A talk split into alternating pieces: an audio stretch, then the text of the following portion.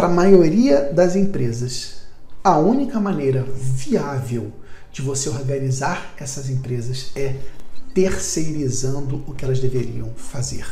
É você, a sua empresa contábil, fazendo o que ela deveria fazer no lugar dela. Terceirizando, especialmente o financeiro. É por esse motivo que cresce tanto esse serviço tão falado em todo o Brasil, do serviço do BPO financeiro, Business Process Outsourcing, terceirização de processos de negócio do financeiro. Porque ela é a principal maneira de você resolver a desorganização dos seus clientes, da parte financeira e contábil. Muitas vezes da parte fiscal também, porque o BPO financeiro, dependendo do teu contrato, você vai emitir nota fiscal para ele também.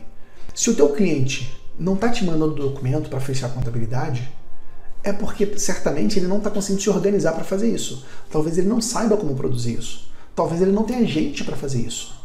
Se, ele, se isso está acontecendo, isso é uma oportunidade, é um problema que está acontecendo. E lembra, todo problema é uma oportunidade.